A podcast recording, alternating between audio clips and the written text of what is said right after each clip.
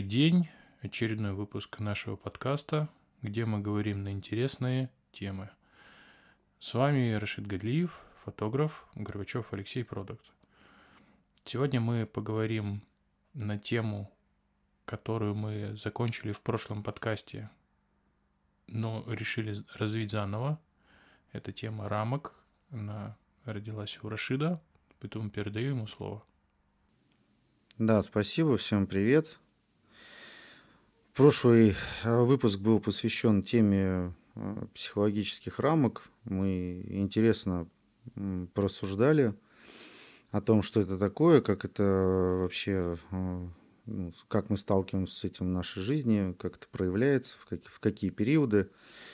А сегодня я попробую, скажем так, вернуть русло наших обсуждений немножко обратно в фотографическую тему, потому что после прошлого выпуска мне показалось, э, что интересно было бы немножко а, поговорить про эти психологические барьеры где-то в, теме фотографий, да, потому что а, все это очень взаимосвязано и дает э, эффекты практически там во всем, а, в чем чем мы занимаемся в жизни, в работе, в творчестве и так далее. Вот. И, наверное, я хотел бы коротко рассказать про проект, над которым я сейчас работаю.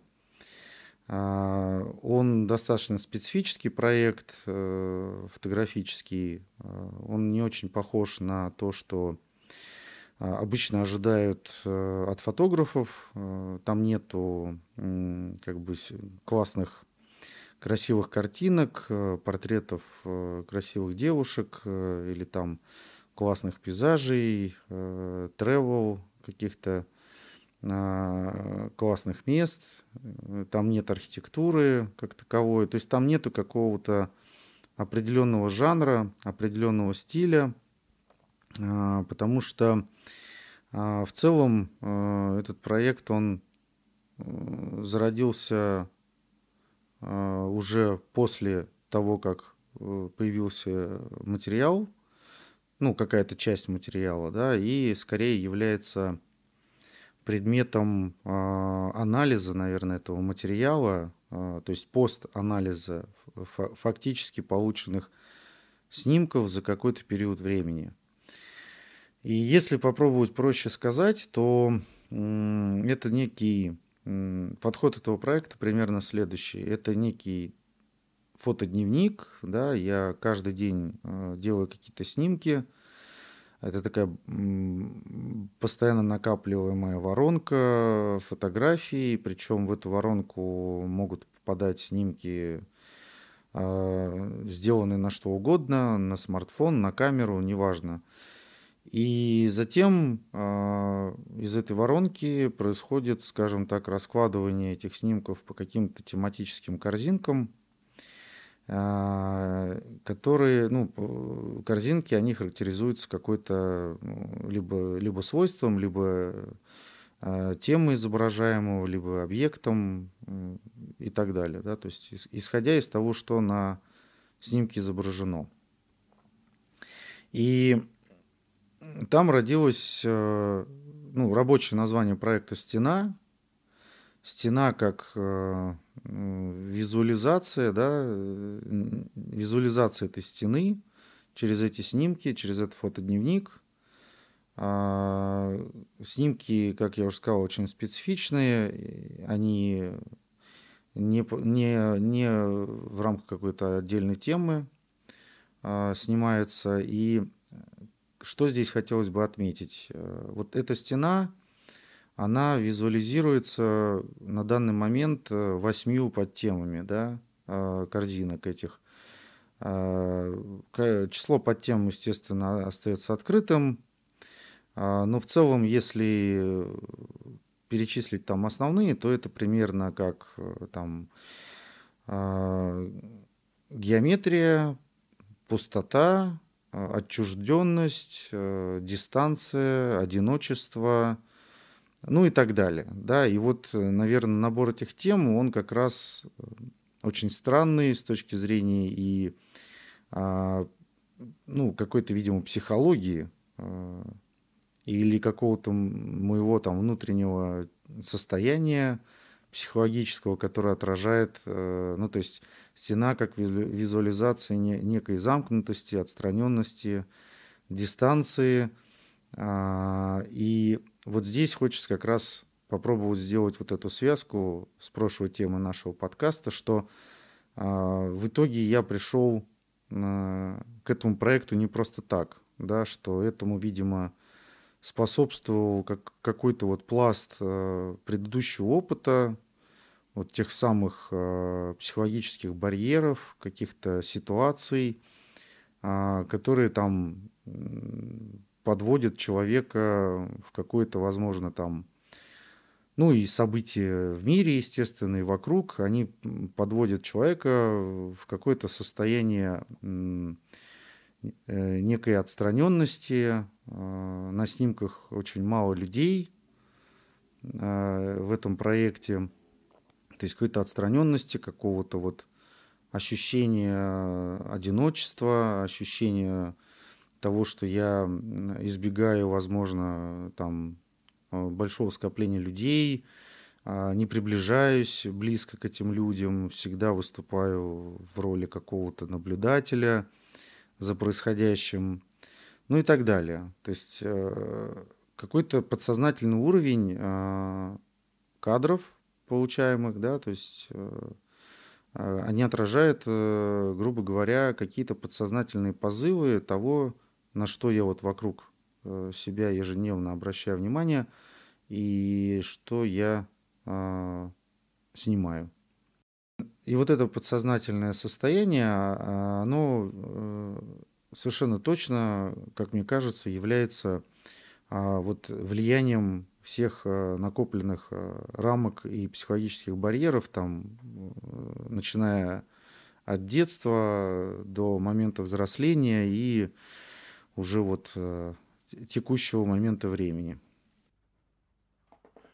Ну, интересно ты начал Э, я, когда тебя слушал, вспомнил, э, тут слушаю подкаст э, по психологии. «Молодые ребята», относительно молодые ребята его ведут, и у них такой был экскурс, экскурс в прошлое, я не помню тему, чего они обсуждали конкретно, что-то касалось там грусти, еще чего-то, ну, какого-то такого поэтического состояния, наверное, так его можно назвать.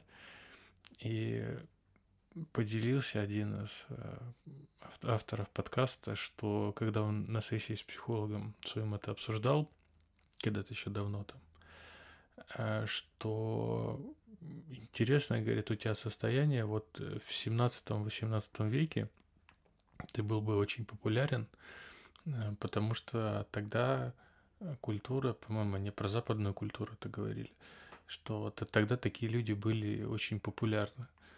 Я себя поймал на мысли, на которые я себе сейчас очень часто ловлю в религиозном плане, э, потому что религия для меня источник вообще, в принципе, информации, но последнее время ну, информация в широком смысле про мироустройство, там, устройство человека и так далее – но все чаще я себя стал ловить на мысли все то, что религия когда-то давно подметила. Э, сейчас этим во многом глубоко и подробно занимается психология. И это, конечно, за рамками нашей с тобой темы, но мне пришло в голову, что нам было бы интересно почти по всем нашим темам, которые мы уже с тобой проговорили, иметь наличие третьего гостя, который бы какую-то точку зрения бы Э, еще давал на все наши слова, э, как бы это было видно в психологии. Ну да, да, было бы здорово, не знаю, как э, это реализовать, может быть, нас кто-нибудь а, а, подслушает а, из таких, скажем так, людей, специалистов в этих областях и даст в какой-то форме обратную связь, и вот, может быть, получится как бы, да, какую-нибудь такую историю сделать. Вот, э, да, попробую вернуться, да, вот к, к той идее, собственно, зачем я начал рассказывать про этот проект, э, и немножко в прошлое э, вернусь. Вот когда я там начал увлекаться фотографией, я такой весь на энтузиазме, я же начинал снимать вот все как надо, как, как большинство, да, любит, как большинство делает. Это были красивые картинки, это были там красивые портреты. Мне очень хотелось снимать портреты. А, мне хотелось снимать пейзажи, живописные пейзажи. А, ну, то есть все вроде бы казалось в такой, в рамках а, классической дисциплины, э, вообще фотографической фотографического подхода, так скажем, и, и так далее. И вот по прошествию времени я уже ну, точно не смогу вспомнить э, под влиянием конкретно каких, возможно, внешних факторов, о которых мы там, э, о которых мы разговаривали, этих психологических факторов, я начал обращать внимание, что у меня вот интерес там к просто фотографии, ну, не знаю, там, как ее назвать, к, к дис, дисциплинарной, да, фотографии э, постепенно как бы интерес угасал, и я все больше и больше начал копаться в, в теме творческой фотографии, художественной фотографии, в теме автора и коммуникации с автором – ну, то есть, э, ну, точнее, коммуникация автора со зрителем. А, ну, то есть в какие-то серьезные материи начал погружаться, изучать искусство, изучать вот, э, вот эти все э, какие-то неслежащие слои, так скажем, зашитого в, в форму и содержание. И вот по мере того, как я все больше и больше погружался – мои работы становились, э, кажется, все менее и менее интересные а, аудитории, э, ну, большей части аудитории, которая у меня была. Вот. Э, и здесь сложно однозначно сказать, вызвано ли это было тем, что то, что я снимаю, им абсолютно неинтересно, или все-таки была какая-то психологическая подоплека, которая привела меня на самом деле к тому, что я начал вот такое снимать и заниматься вот таким самокопанием там, и попытками выйти на какой-то, с моей точки зрения, новый, более глубокий уровень а, автора, а, а, здесь вот однозначно сложно а, ответить. И пока я там вот, значит, э, ну, то, что вот я сейчас вспомнил, да, вот эту какую-то эволюцию там, пока, значит, э, моя фотография вот таким образом трансформировалась, а, всю эту дорогу э, я и в себе, и там в других коллегах подмечал постоянную историю какой-то вот зажатости, что ли, внутренней неуверенности в себе, в том, что ты делаешь, постоянная какая-то серьезная проблема э, с внутренним критиком, который там просто останавливал э, да, тебя делать что-либо, показывать какие-то свои работы. То есть ты сам себя отговаривал от того, чтобы вообще какую-то там свою работу э, показать в мир. Да? И вот эти вот э, синдромы самозванца, да, преследующие как бы как какая-то надстройка, установка, что ли, а, и постоянное желание получить вот эту вот а, какую-то обратную связь из внешней окружающей среды, какое-то одобрение, что ли, какое-то подтверждение, валидацию того, что а, ты все-таки делаешь э, что-то такое, что, ну, не знаю, как э, правильное, возможно, да, или в рамках культуры э, восприятия э, общества там и близких э, людей, там, друзей, родных, знакомых.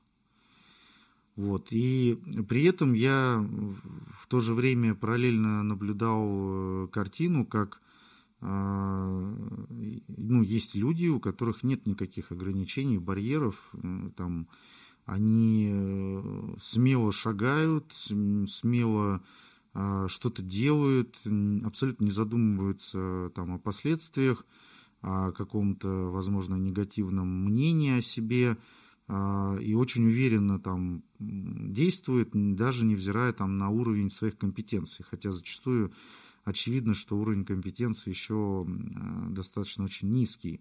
Но какова самоуверенность у этих людей, да, вот в чем здесь, э, как ты думаешь, э, я же вот все пытался подвести, неужели э, это разные места учебы, а, или там, не знаю, разные э, методы воспитания родителей, или другие учителя в детстве, да, то есть почему, грубо говоря, есть пласт вот таких, как я, людей, кого там, видимо, в школе, в институте а, задавили, а, заставили вот ожидать все время какой-то внешней валидации оценки, и почему есть люди, которые как бы вот э, не страдают, так скажем, этим и не подвержены этому.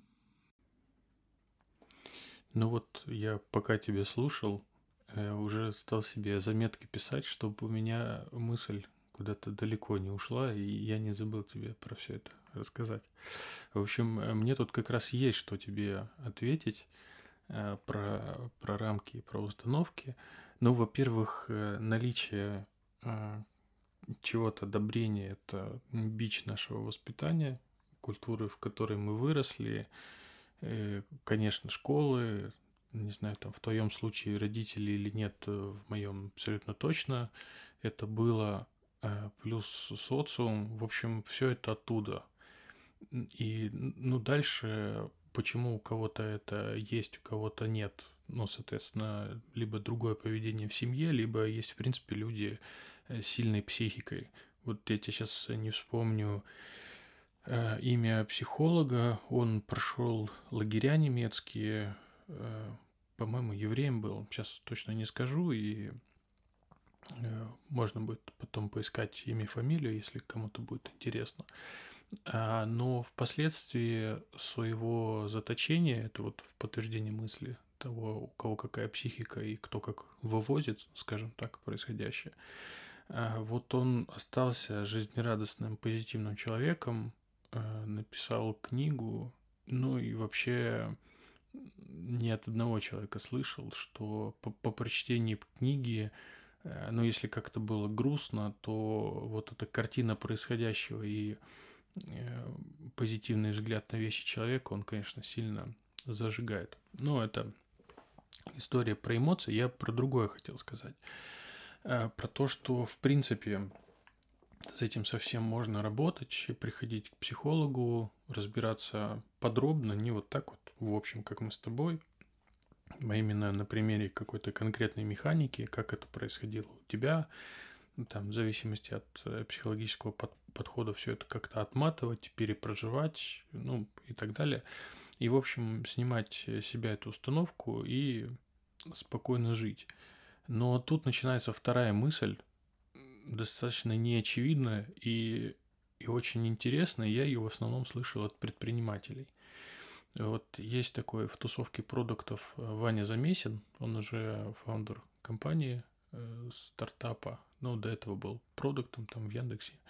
В общем, это не очень важно к текущему разговору. Э, он э, иногда, а может быть и достаточно часто рассказывает про какие-то свои психологические ну, проблемы, назовем их так, э, как он их раскручивает, и в какой-то момент он сказал, что вот сюда я сходил, мне это мешало, сюда я сходил, мне тоже мешало, а вот сюда понятно, что там что-то не так, но это меня э, драйвит, чтобы я работал, читал, развивался – и, возможно, меня это истощает прямо сейчас. И тут как бы в сравнении вот о чем мысль. А, об этом Лобковский говорит, что человек, у которого все нормально с самооценкой, э, он ему, в общем, все равно, кто о нем что думает, им почти невозможно манипулировать. И приводя про себя пример, э, когда ему предложили читать цикл лекций в Америке и предложили, не знаю за сколько лекций, ему предложили 300 тысяч долларов, он сказал нет, у него спросили, почему, ну, может, денег мало. Он говорит, мне лень лететь в самолете там 10 или 12 часов. И это было, это соответствует его правилам жизни, то есть он не хочет, э, он не делает того, что не хочет, он такой достаточно толстый и, наверное, в свои годы ему там за 50, за 60 уже сильно не стремящийся к чему-то вот подобному, и, может быть, и денег ему хватает. И вот, в общем, в его картине э, здорового, счастливого человека напрягаться ради денег ему просто не надо. И поэтому он отказывается. А Ваня Замесин э, ему по какой-то причине, то есть это, это явно нездоровое поведение, вот когда мы говорим про, предпри, про предпринимателей и про какие-то их сверхусилия по строительству этих там миллионных, миллиардных компаний, это, это явно какая-то психологическая проблема, потому что в этом нет здравого смысла, столько денег не нужно ни тебе, ни семье, ни твоему роду, вот, и это вот как бы обратная сторона этих рамок. Э, кто, кто-то понял, что в этом есть, э, или понимает, что в этом есть какая-то проблема, но ему, в общем-то, нравится жить это с проблемой, и он эту рамку для себя не раскрывает. Э, не идет к психологу, не разбирает, в чем там причина, и живет, грубо говоря, с какой-то психологической проблемой. Ну, может быть, это из серии а, там я сильный, я все сам, я же вот могу, и буду переть там до, до последнего. Ну, я просто себя, кажется, на этом несколько раз ловил. Я, конечно, к предпринимательству не имею вообще никакого отношения, да, но у меня тоже были моменты, когда я не особо сильно а, обосновывая для себя что-то, да, что я там себя в голове придумал, пер до последнего и с задачей доделать до конца. Неважно, с какой целью. Вот такое было, по-моему, не раз. Ну, это та же самая установка, та же самая психологическая проблема. Я, я должен сделать до конца, никому не должен, не обязательно до конца. Просто, просто это, это более-менее такая явная штука. И мне кажется, раз ты ее осознаешь, это уже полбеды. И, в общем, когда-то бы тебя эта история сто процентов в предпринимательстве привела бы к большим проблемам, потому что не всегда нужно идти до конца и так далее. Вот, я к чему? К тому, что, скорее всего, там что-то что поинтереснее, позакрученней, по неочевидней какая-то должна быть установка. Что-то из родителей, из родительских слов. Ну, короче, сейчас не будем эту тему продолжать. Да, твой, твой пример, на мой взгляд, э, слабо тянет. нужно нужно что-то, что-то посложнее. Кстати, еще, пока мы тут с тобой, из э, подобной истории э, я от одного продукта слышал про какого-то там внутреннего цензора, который считает, что надо так. Но это как бы тут не расскажешь, особо ничего не поделишься. А есть еще чел из AMA CRM, я не помню, как его зовут, он всегда интервью в такой, в кепочке ведет, такой достаточно интровертный тип, и он вообще говорил, что специально берет на работу неуверенных людей, потому что из-за своей неуверенности они обычно делают 2х от людей уверенных и, и нормальных. Вот, просто еще один пример, как, как используют психологические проблемы в своих целях. Интересно. Все-таки это все, конечно, это целый, целый мир, целая вселенная, мне кажется, э, мы объять ее не сможем. Можем только, как говорится, какие-то выхватывать оттуда познания, истории, собственный опыт, да, какой-то. Э, но э, я предлагаю вернуться тогда и подытожить тему там, проекта, э, с которого я начал, да, то есть, э, чтобы уже, скажем так, закруглить да, эту тему. В общем, вот такой проект, когда из фотодневника раскладываются по тематическим корзинкам снимки, эти снимки, э, получается, а, подвергается какому-то, какой-то селекции, какому-то отбору, а, формирует, э, этот отбор формирует какую-то определенную тематическую последовательность, которая может в моменте отражать э, там, либо мое текущее эмоциональное состояние, либо являться зеркалом чего-то внешнего, происходящего со мной – или моих наблюдений да, за, внешней, за внешним окружающим миром. И а, все это интересно на, называется а, как картотека психологических артефактов.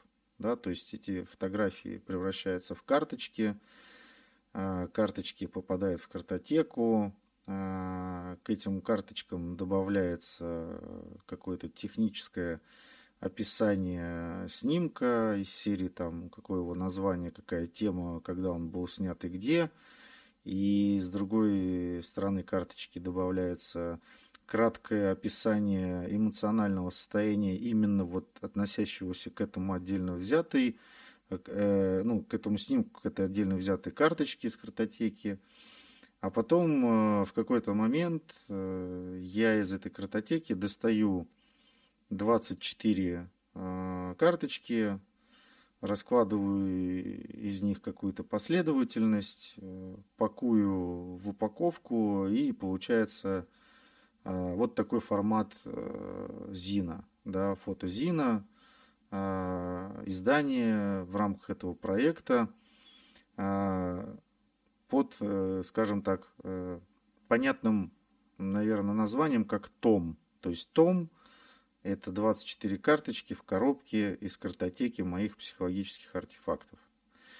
И это проект исследования, да, такой долгий проект исследования, который, целью которого является, вот, как я уже говорил, попытка визуализировать вот эту стену да, между мной как автором и внешним миром а, через вот эти снимки, а, и мне хочется по прошествию времени, а, ну то есть томов будет несколько, они будут выпускаться с какой-то определенной периодичностью. А, с каждым томом это будет какая-то новая подборка.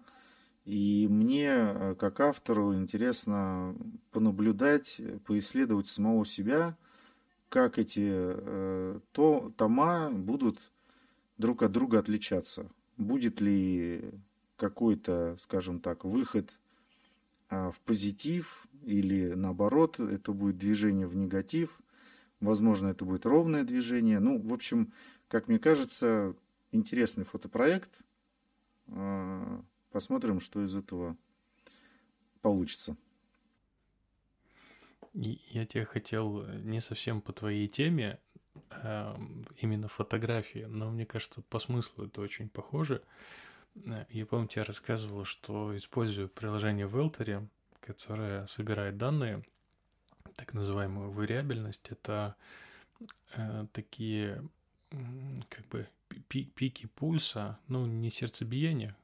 Короче, сейчас не объясню, что это именно технически.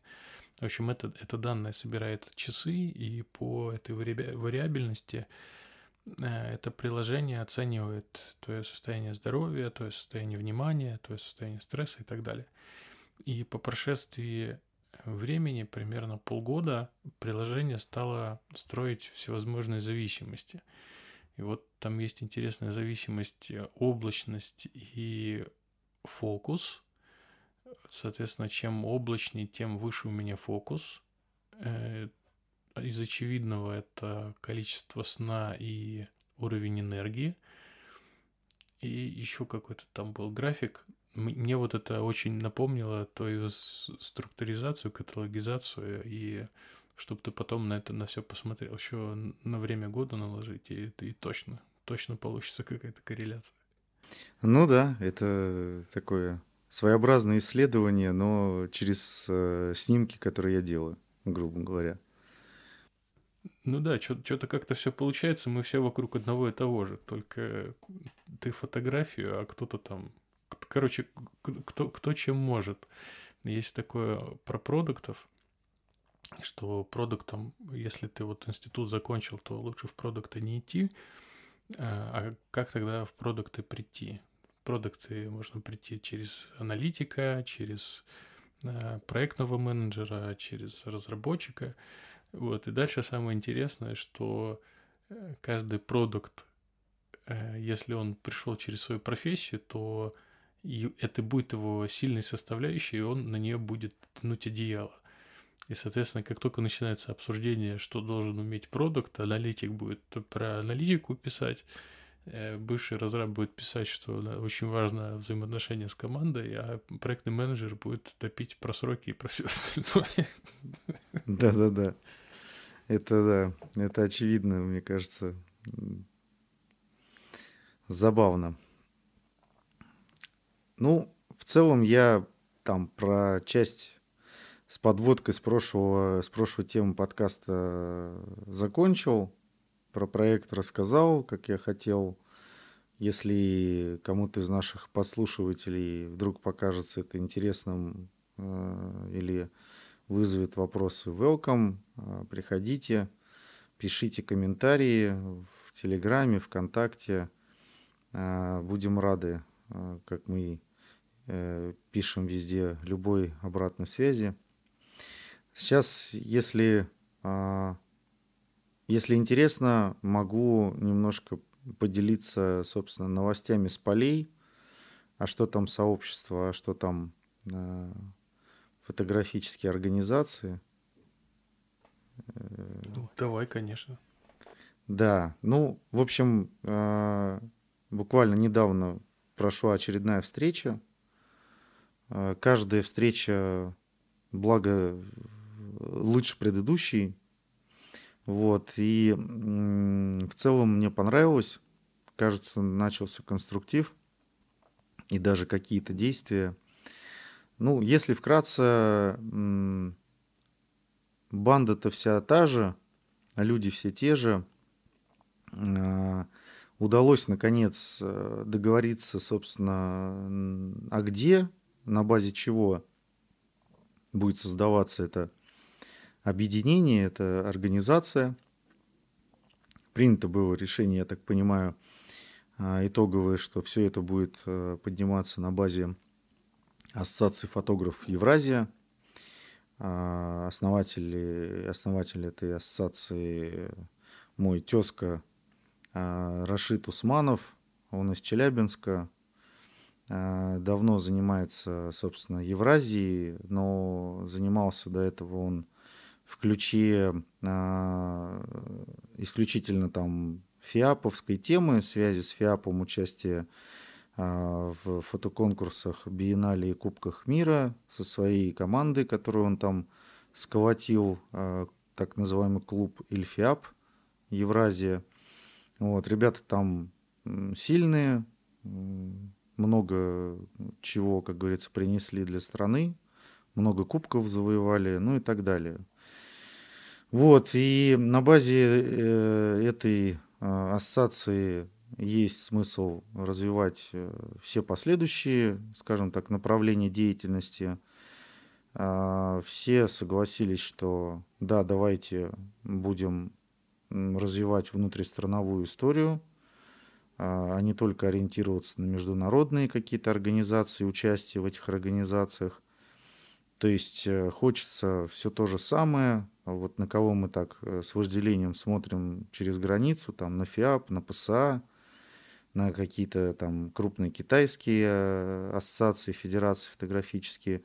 Вот хочется, чтобы в России появилась такая же э, ассоциация фотографическая, сильная, на всю страну, с регионами, с региональными отделениями, с какой-то работой на местах, с вовлечением вообще людей, кто, кто хочет как бы вообще фотографией жить и заниматься Ну и так далее. Там очень такой огромный-огромный дрим масштаб, э, то есть работы непочатый край. Э, понятно, что это в какой-то супер там дальней-дальней перспективе, чтобы вот объять все, что там проговаривалось, э, нужно много лет, много усилий, средств и так далее.